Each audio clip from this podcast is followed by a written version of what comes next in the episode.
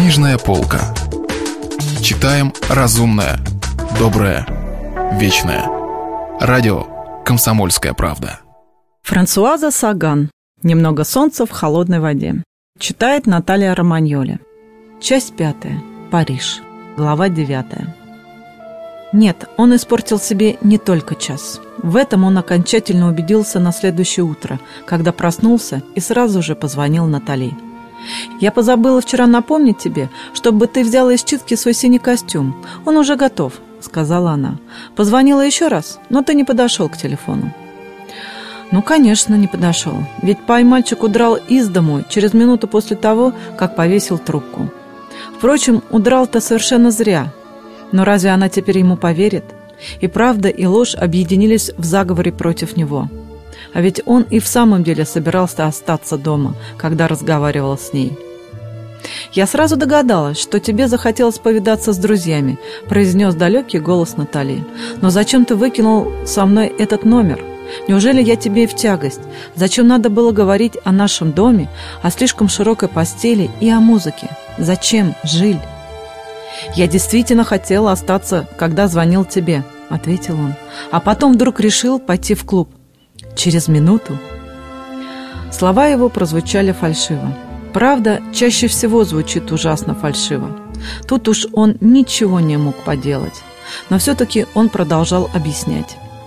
Выпил в клубе с Жаном и через час уже был дома – Мало того, что ради тебя не подступился к очаровательной Катрин, мало того, что вел себя как ангел, все равно причинил тебе страдания, и ты еще думаешь, будто я лгу. Положение безвыходное. Он был в ярости, но понимал ее.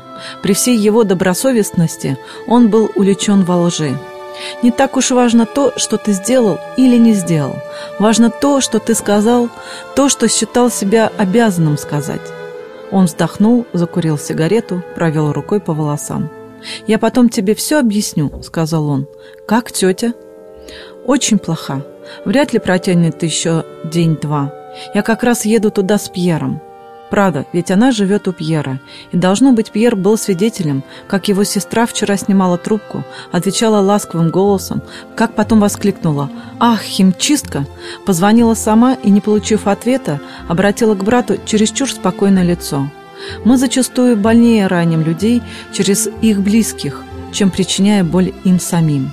Ведь тогда приходится из гордости лгать, что-то придумывать, изощряться, как будто позабыв, что телефон-то рядом – Будь Наталья одна, она, может быть, стала бы звонить ему каждые полчаса и вскоре дозвонилась бы.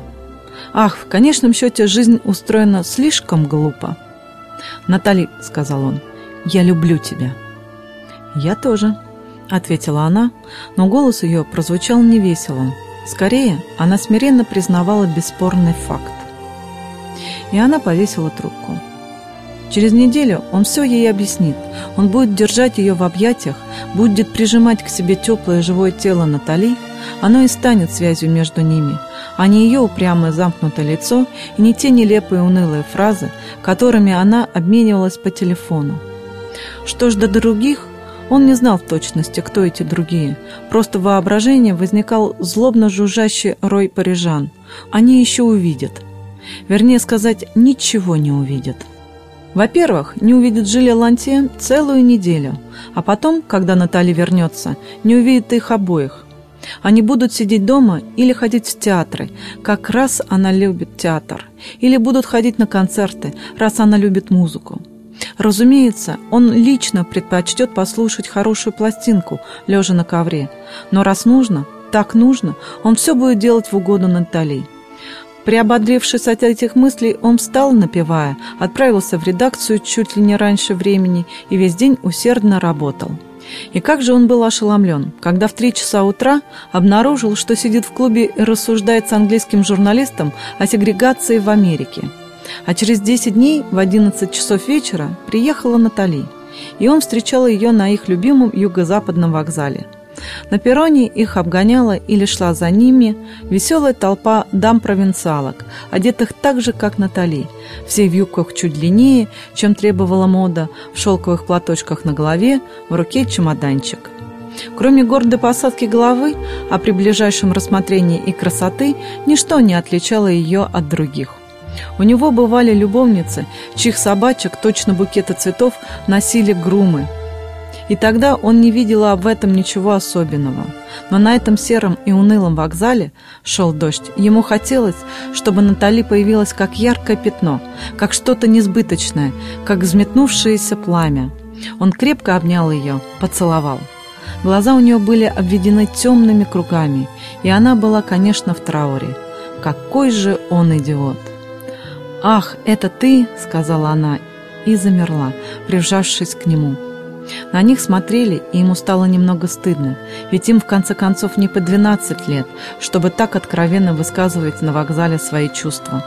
Он попытался пошутить. «А кто, по-твоему, это мог быть?» «Ты», — ответила она, — «именно ты». Она вскинула голову, и он пристально посмотрел на нее. Ему показалось, что лицо у нее немного припухло, что она небрежно подкрасилась. Этот осмотр казался ему вполне естественным, так же, как и ее возвращение к нему. Он приехал на вокзал встретить любовницу, почти жену, и рассматривал ее, как все старые любовники рассматривают друг друга. Вот и все. Он взял ее под руку. «Я купил жареную курицу, поужинаем дома. Ты выехала сразу после похорон?» «Да, разумеется, ты же понимаешь, мне не так-то приятно было в Лиможе. Честные люди бросали в тебя камнями на улице?» «Нет», — ответила она, — «они знают, что плоть слаба. Они теперь читают газеты». Дома она окинула рассеянным взглядом беспорядок, который он успел произвести за два часа перед тем, как поехать на вокзал, прошла в ванную, подкрасилась, а он тем временем, яростно ругаясь, разрезал курицу. После кофе они прошли в гостиную, и Жиль осторожно поставил только что купленную им пластинку Гайдна. «Ну что?» — сказала она. «Что нового в Париже?» Она произнесла это небрежно, закрыв глаза. Таким тоном, словно в Париже ничего нового не могло быть. «Да больших новостей нет», — ответил он. «Ты читала газеты?» «А ты?» Тон вопроса был тот же. Он улыбнулся. Я тоже не читал. Много работал. Пожалуй, выпивал лишнего без тебя, да вот купил эту пластинку. Он не добавил, что однажды пошел очень пьяный проводить Катрин до дому и потерпел полное фиаско. Но во всяком случае, можно быть уверенным, что девица будет помалкивать. В ее же интересах скрыть его внезапное бессилие, поскольку ему теперь известны все ее прихоти. Он протянул руку, и Натали сжала ее. «Ну а ты?» «Видела Франсуа?» «Да, видела. Он специально приезжал к Пьеру, чтобы встретиться со мной». «Зачем?» Уговаривал вернуться. Мне кажется, он тоскует. «Провинция переменилась», — сказал Жиль. Он был раздосадован, сам не зная почему. Все мужчины хотят отнять у него эту женщину и ни на секунду не допускают мысли, что она его любит, что она может любить его. Ясно, он в ее жизни Просто случай. А что же ты ему сказала? Что не вернусь, что люблю тебя, что очень сожалею, но... Пьер тоже уговаривал меня остаться. Что-то вроде негодования поднималось в душе Жиля. Конечно, он тут 10 дней вел себя как мальчишка, как свободно от всяких уз молодой человек. А к чему все это свелось? Провел два часа с порочной девчонкой, до целой ночи разговаривал с умниками, опустошенные алкоголем и приспособленчеством. А в это время Наталья окружали знакомые лица, взволнованные люди, вдруг утратившие всю свою гордость. Она жила, она играла роль Анны Карениной, только наоборот. Она переживала угрызение совести, даже сожаление, словом, испытывала человеческие чувства. Не знаю даже, зачем я тебе говорю об этом. Я так устала. Значит, ты доволен своей работой. Уж не собирается ли она поставить ему хорошую отметку за поведение? Он сам не мог понять своей ревности, своей бешеной злобы. Ведь Натали вернулась, все бросила ради него. Вот она тут. Чего же он боится? Я видела и твою сестру, и Флорана на похоронах. Она жаловалась, что от тебя давно нет вестей. Ты бы ей написал. «Завтра напишу», — сказал он. Он старался успокоиться, чтобы голос не срывался, чтобы не дрожали руки. Он даже улыбался. «Тебе надо лечь спать», — сказал он. «Ты совсем извелась. Я сейчас приду». Оставшись один, он выпил большой глоток виски прямо из бутылки. Спирт обжег ему горло. Сейчас настанет час любви с этой совершенной подругой, с этой совершенной возлюбленной, с этими воплощениями совершенства.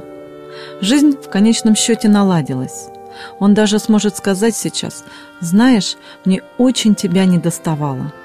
И это не будет ложью, но у него зуб на зуб не попадал.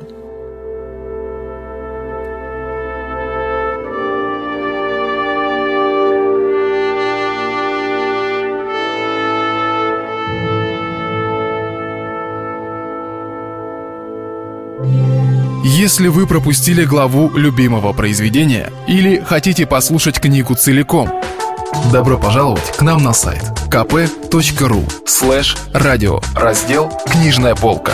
Книжная полка. Читаем разумное, доброе, вечное.